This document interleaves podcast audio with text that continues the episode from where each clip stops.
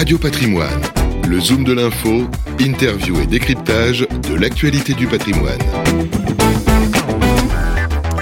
Bonjour, bienvenue à tous. Aujourd'hui dans le Zoom de l'info, on va parler obligations avec un spécialiste. On accueille Thomas Giudici. Bonjour Thomas. Bonjour Fabrice. Vous êtes responsable de la gestion obligataire chez Horis Gestion et on va effectivement euh, parler de ces obligations. On en a beaucoup parlé l'an dernier après une année euh, catastrophique en 2022 pour les actions comme pour les obligations d'ailleurs.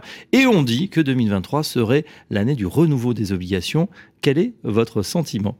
Alors très clairement, c'est sûr que 2022 a été une année très compliquée, alors sur les obligations et sur les actions, mais c'est vrai qu'en relatif, euh, on n'avait jamais vu une telle perte sur les obligations, et je pense surtout que les, les clients n'étaient pas habitués à perdre autant sur une classe d'actifs qui était jugée plutôt euh, défensive. Euh, c'est vrai parce que en général, on dit, bah voilà, quand ça va mal pour les actions, ah bah ça va un petit peu mieux pour les obligations.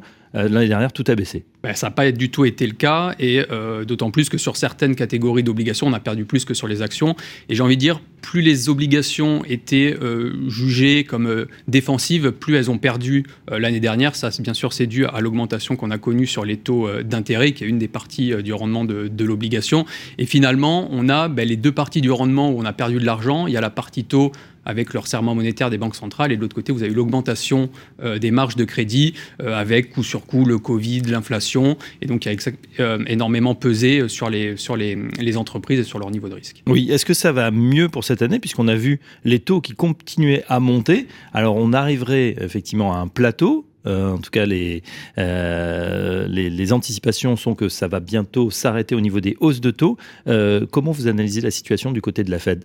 Alors, c'est sûr qu'on pense qu'on est proche de la fin du cycle de resserrement euh, monétaire. Très clairement, euh, bah, la Fed va euh, s'exprimer dans, le courant de la, semaine. On anticipe une pause. Or, certains disent qu'ils pourraient reprendre les hausses dès, juillet. Nous, c'est pas forcément notre sentiment. On trouve que bon, quel serait le message de s'arrêter en juin pour reprendre en, juillet, ne serait-ce que de 25 bips, alors qu'on a déjà remonté les, les, taux de manière assez forte. Donc, très clairement, je pense qu'on est sur la fin du resserrement monétaire et donc sur la fin du cycle de hausse des taux. maintenant, la grande question, c'est combien de temps on va rester à ce plateau. Euh, il y a quelques mois, on pensait que la Fed allait rebaisser ses taux euh, dès septembre. On se rend compte que ça va être quand même de plus en plus compliqué. maintenant, si on est un petit peu optimiste, on pense qu'elle peut les rebaisser dès la fin d'année. si on l'est un peu moins, notamment sur la redescente de l'inflation, bah, ça pourrait être plutôt courant 2024. Chez Horis Gestion, on mise sur fin d'année, début 2024 pour cet assouplissement monétaire? Plutôt, euh, plutôt premier trimestre 2024, voire vraiment si on est très optimiste, mais sur la fin d'année de 2023, mais ça nous paraît compliqué de le faire, euh, de le faire avant très clairement. Mm. Parce qu'on voit bien qu'en fait, que même si c'est vrai que euh, le cycle de désinflation est enclenché, on reste encore loin de la cible des 2% de la, de la Fed, et si on se stabilise à, un niveau au-dessus, on sera au-delà des objectifs de la Fed, et donc la Fed devra maintenir ses taux un petit peu plus élevés plus, plus longtemps. Il y a une question, Thomas, qui se pose, c'est effectivement, est-ce qu'on ne va pas mourir guéri? C'est-à-dire, effectivement, une inflation qui va rebaisser, mais avec une économie qui serait en récession. Est-ce que bah. c'est votre scénario? Pour le moment, euh, c'est pas le cas. On voit que euh, l'économie résiste plutôt bien. On voit bien surtout du côté des États-Unis où on nous prévoyait euh, une récession depuis maintenant plusieurs mois, avec l'économie résiste. Alors oui, elle est en ralentissement, mais très clairement, on voit que le marché de l'emploi est toujours assez solide. Le taux de chômage ne remonte pas forcément. Alors on sait que c'est un indicateur retardé, qu'il y a des indicateurs un petit peu plus haute fréquence qui montrent quand même qu'il y a un assouplissement sur les, licenciements des intérimaires, voilà, sur, des, des données comme ça. Mais bon, force est de constater que le marché de l'emploi résiste bien, que la consommation résiste toujours euh, assez bien, qui est quand même le moteur de la croissance américaine, que les services tiennent bien. Donc on pense qu'il va avoir un ralentissement. On pourra peut-être avoir une récession technique comme on a connu en Europe, où on est à 0, moins 0,1, euh, mais ça sera quelque chose d'assez euh, d'assez mesuré quand même. Du côté de la BCE, la Banque Centrale Européenne, on voit qu'il y a un certain suivisme.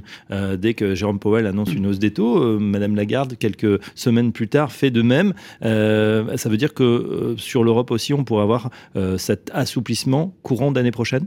Alors oui, ça sera sûrement courant d'année prochaine, mais je pense qu'il y aura quand même un décalage, parce que de toute façon, euh, la BCE a un décalage de au moins six mois euh, sur la Fed. De toute façon, on voit bien que ça fait plusieurs mois que le pic d'inflation est passé aux États-Unis, euh, ce qui n'est pas du tout le cas en Europe, où en fait, mm. on a connu voilà, sur, sur l'inflation corps, donc hors éléments volatiles comme l'énergie et l'alimentaire, voilà, une petite modération, mais c'est que le premier mois, donc il faut que ça soit confirmé. Et clairement, on voit que les membres les plus au quiche de la BCE euh, continuent de militer pour des, pour des hausses de taux. Voilà, inflation qui va continuer donc aux grandes dames hein, des consommateurs que nous sommes en Europe. On va s'intéresser euh, justement, soulever un petit peu le capot des obligations, parce que c'est vrai qu'il y, a il y a beaucoup de compartiments, il y a des obligations d'État, il y a du high yield, voilà, des choses plus ou moins risquées. sur quel tranche d'obligations, sur quel type d'obligations vous agissez et euh, auquel vous vous intéressez en ce moment? Alors nous, chez Oris, on a euh, l'avantage de pouvoir aller sur tous les sous-segments du marché obligataire, alors plutôt en, euros, mais ça veut dire très clairement, on peut faire de l'investment grade, du high yield, des hybrides, euh, des subordonnées financières qui ont un petit peu défrayé la, chronique en, début d'année. Alors c'est vrai que sur le high yield, actuellement, on est un petit peu prudent. Le yield, c'est les... C'est les obligations les plus mal notées. À haut rendement, exactement. on est un petit peu plus prudent ces temps-ci parce que bah, les marges de crédit sont revenues sur des niveaux assez bas. on voit que c'est des entreprises qui vont quand même avoir pas dire des difficultés à se financer, mais on voit bien que dans le nouveau contexte de taux, c'est euh, les, frais financiers vont commencer à peser un petit peu sur, euh, sur leur génération de, de trésorerie. Donc voilà, un petit peu plus prudent dans un contexte de ralentissement de la croissance. On trouve qu'il y a beaucoup de valeur euh, sur l'investment grade parce que c'est vrai que euh, bah, les marges euh, de crédit se sont, se sont fortement élevées par rapport à ce qu'on connaissait post, post-Covid. Ce sont des entreprises solides qui n'ont absolument pas de mal à venir se refinancer. Donc en valeur relative, ça reste un, segment très intéressant. Et après, nous, ce qu'on aime beaucoup, c'est tout ce qui est subordonné parce qu'en fait, on se dit, bah, plutôt que d'aller prendre du risque crédit, on va prendre du risque de subordination, c'est-à-dire pour un émetteur, on va aller sur des obligations un petit peu plus risquées de cet émetteur-là. Et finalement, on arrive à avoir des rendements similaire à ce qu'on peut connaître sur le high yield pour un niveau de risque crédit qui nous paraît quand même beaucoup moindre. Mmh. Malgré justement cette année euh, un peu compliquée en 2022, euh, vos clients, euh, je pense que c'est les conseillers en gestion de patrimoine, les gestions privées, elles continuent à, aller sur cette classe d'actifs? Bah, Très clairement, tout le monde dit que cette année c'est l'année de l'obligataire. Alors on peut encore un petit peu avoir de la, volatilité. On pense que la, hausse des taux est, derrière nous. En tout cas, on est proche de la fin. Mais en tout cas, il va y avoir moins de volatilité sur, euh, sur les taux qui ont été très volatiles euh, depuis plus, plus d'un an.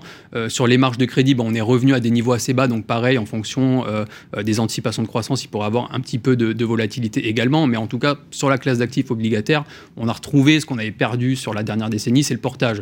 C'est-à-dire qu'avant, détenir des obligations, ça nous coûtait de l'argent, notamment sur les très bien notés. Aujourd'hui, sur l'investment grade, vous avez 4, 4,5%. Sur du high yield, vous avez 8%. Ce qui fait que en fait, vous avez quand même un rendement annuel qui vous permet d'absorber des chocs de marché, ce qui n'était absolument pas le cas avant. Ouais, et on rappelle hein, qu'il y a encore euh, voilà, quelques mois, on était sur des obligations à taux négatif pratiquement. Exactement. Euh, cette parenthèse, elle est refermée bah, pour le moment, elle est fermée. Alors après, euh, il faut jamais dire Fontaine, je ne boirai pas de tourneau. Est-ce que euh, on a été, euh, on a été un petit peu drogué des années à l'argent facile? Est-ce qu'une fois que cette période inflationniste sera passée, bon, on retombera un petit peu dans nos travers?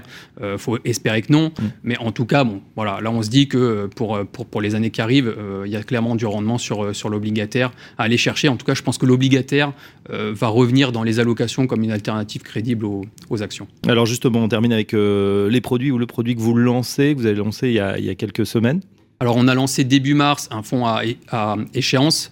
Euh, alors, on n'est clairement pas euh, les, premiers, on est plutôt arrivé en queue de, peloton, mais on, voilà, on a trouvé qu'il y, avait quand même, euh, avait quand même une opportunité à, saisir sur ce, sur ce segment parce que ben, les taux de rendement étaient quand même assez élevés sur mmh. l'obligataire. On a quand même voulu faire un produit qui soit différenciant en ayant un, fonds qui soit beaucoup plus défensif que ce que font la majorité de nos concurrents. Il s'appelle comment? Donc il s'appelle Rendement Sélection 2027.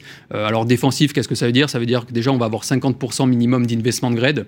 Euh, donc ça permet d'optimiser un petit peu le couple rendement-risque du portefeuille, d'avoir une profondeur de marché qui est quand même beaucoup plus euh, importante, de diversifier les secteurs. Bah, typiquement, si on va aller sur des bancaires, bon, on préfère aller sur des top players qui sont notés en investment grade que d'aller chercher des, petites banques à yield.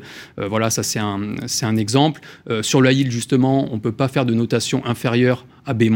Donc voilà, toujours cette approche assez euh, défensive, de toute façon qui est l'ADN patrimonial d'Oris. Et euh, on s'interdit de faire des obligations perpétuelles, parce que bon, généralement, quand on va sur des obligations perpétuelles, on anticipe qu'elles vont être appelées à la première date de, call. Euh, ben voilà, nous, on voulait vraiment faire un fonds à échéance qui soit pur, qui n'ait pas ce risque d'extension, donc c'est-à-dire que les obligations ne soient, soient, pas collées, ben, ça nous a servi parce qu'on n'a pas du tout été impacté par ce qui s'est passé sur, sur Crédit Suisse notamment. Rendement Sélection 2027. Euh, voilà pour euh, euh, ce fonds. Merci Thomas Judicien. On sait un petit peu plus sur vos scénarios sur cette gestion obligataire. En tout cas, on a la confirmation 2023, l'année des obligations. Un grand merci. je rappelle que vous êtes donc responsable de la gestion obligataire chez Auris Gestion et à très bientôt sur Radio Patrimoine. Merci. Radio Patrimoine, le zoom de l'info, interview et décryptage de l'actualité du patrimoine.